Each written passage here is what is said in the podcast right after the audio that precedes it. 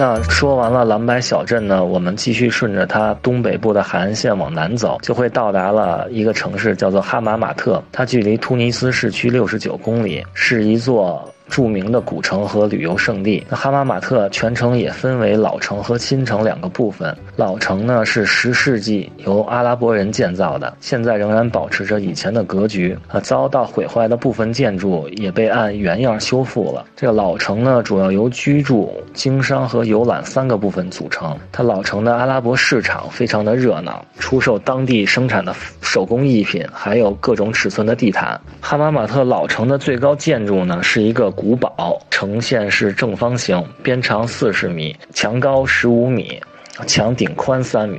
它只有一道门可以进入。紧挨着这个古堡呢，是十二世纪哈马马特一位酋长的陵墓。现在呢，这个古堡和陵墓已经成为了哈马马特的象征。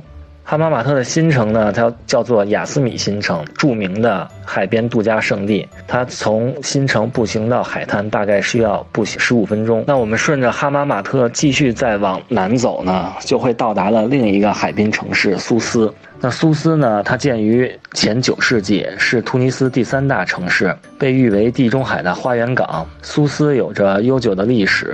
啊，公元前九世纪呢，腓尼基人就在这里建立了繁荣的商行，叫做哈图迈特。它的商业活动在迦太基和罗马统治时期一直都没有间断过。阿拉伯人进入北非的时候，苏斯已经是一个重要的城市了，并且作为沿海防务的要塞，成为了穆斯林远征马耳他、萨丁岛。西西里岛以及欧洲南部的基地，那苏斯的旅游业很发达，它是突尼斯第二大海边度假胜地，每年吸引游客数量位居全国第二。那由腓尼基人建立的苏斯古城呢，城墙南北长七百米，东西宽四百五十米，那现在基本上都保存完好。城墙东南角竖立着卡莱福方塔，这个塔的底边呢长八米，顶端边长五米，高三十米。它是一个最古老的伊斯兰式塔。站在这个塔上，可以俯瞰整个苏斯老城。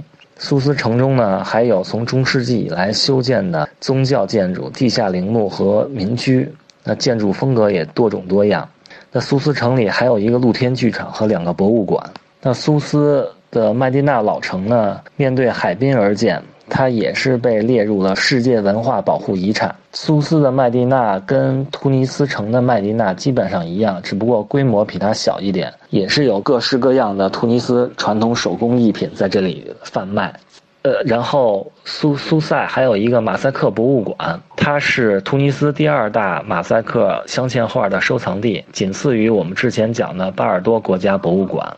这个马赛克博物馆呢，收藏的藏品众多，年代最久的距今有三千五百年了。它的展品主要是罗马时期和迦太基时期的镶嵌镶嵌画，完整度比巴尔杜博物馆还要高。里面呢有一幅美杜莎头像的画，应该是它的镇馆之宝。那苏斯除了拥有悠久的历史与文化积累呢，它也是一座现代化的城市。它是突尼斯最热闹的海滨城市之一。除了老城的历史文化韵味，它的港口康达维港也是一个游客集中的区域。那在充满北非地中海风情的海滨大道上，然后周围的码头停着各种的游艇，看着一点都不像北非。它跟哈马马特一样，看着都很像欧洲的国家。那苏斯的老城步行到海滩呢，大概是十分钟。我们从苏斯开车一个小时左右呢，会到达了埃尔杰姆斗兽场。它也是一座一一处世界文化遗产。埃尔杰姆斗兽场呢，它历史悠久，距今已经超过一千五百年的历史。它建于公元三世纪初。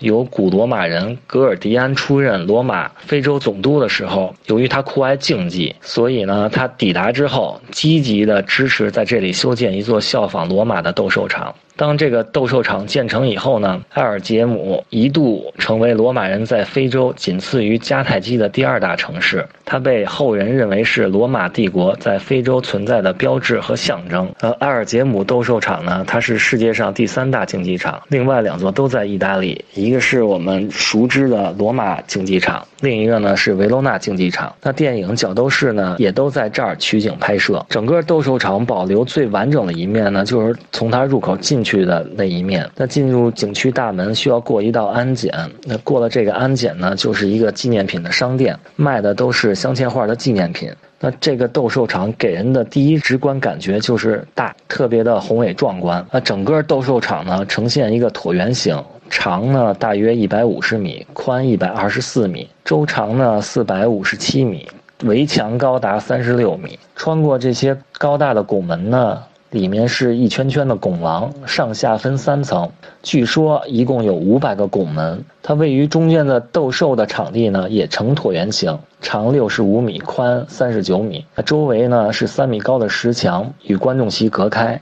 整个剧场呢可以容纳三万五千名观众。一层中间斗兽的场地呢，有一条用铁搭起来的步道，这个我发的照片里大家也可以看一下。这个下面呢，就是关野兽跟奴隶的地方。一层呢，还有很多的门洞。那过去奴隶和野兽就从就从这些门洞里被放出来。那我们上到二层呢，可以看到斗兽场的全景，呃，是个拍照的好地方。它还有一层是地下的，的构造就跟现在的监狱一模一样。呃，一间一间的单间，分别关着奴隶跟野兽。平时不斗兽的时候呢，奴隶也。喂养这些野兽。埃尔杰姆斗兽场呢，在十七世纪前基本完保存完好。后来呢，它被反抗者占据了。那当时的统治者为了镇压他们，炮轰了这个斗兽场。突尼斯独立之后呢，在外国专家的帮助下，对其进行了修复。那现在的斗兽场除了供参观之外呢，每年夏季还用于艺术节的演出。离斗兽场车程一个小时，我们会到达了凯鲁万。那凯鲁万呢，被誉为五十个清真。真寺之城，它位于突尼斯中部的平原地区，距离突尼斯城一百五十五公里。那曾经是突尼斯的古都，现在是突尼斯第四大城市。它是阿拉伯人在公元六百七十年战胜了拜占庭之后，由奥克巴将军建立的一座城池，是马格利布第一座完全阿拉伯化的城市。凯鲁万呢是阿格拉比德王朝和法蒂玛王朝的首都。凯鲁万还是伊斯兰教继麦加、麦地那、耶路撒冷之后的四大圣地之一。它是突尼斯的精神家园。突尼斯人认为呢，到凯鲁万朝圣七次，就等于去麦加朝圣。凯鲁万著名的建筑呢有奥克巴清真寺、西迪萨哈普陵墓和阿格拉比德大蓄水池。一九八八年呢。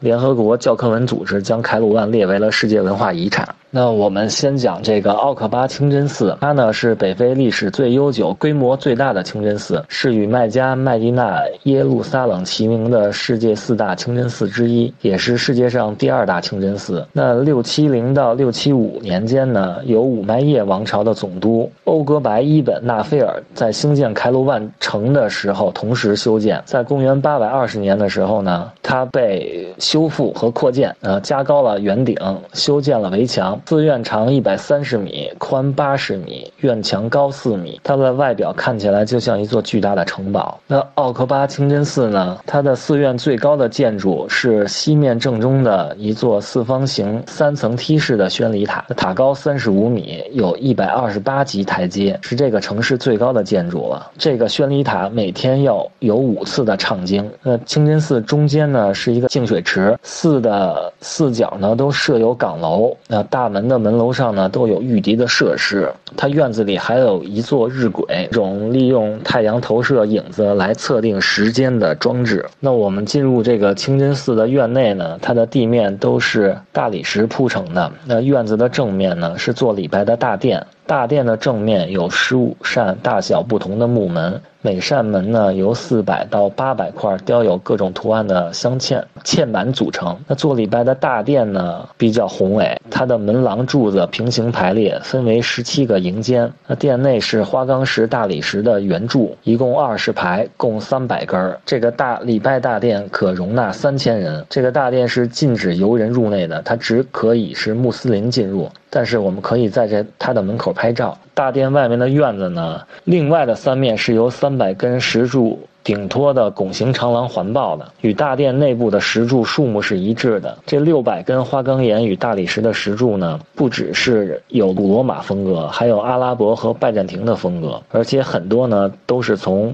埃尔杰姆斗兽场拆过来的。大院及走廊呢，一共可以容纳五千人同时做礼拜。那游览奥克巴清真寺的时候，需要注意的就是，我们的女士不可以穿露背装、短裤和高跟鞋。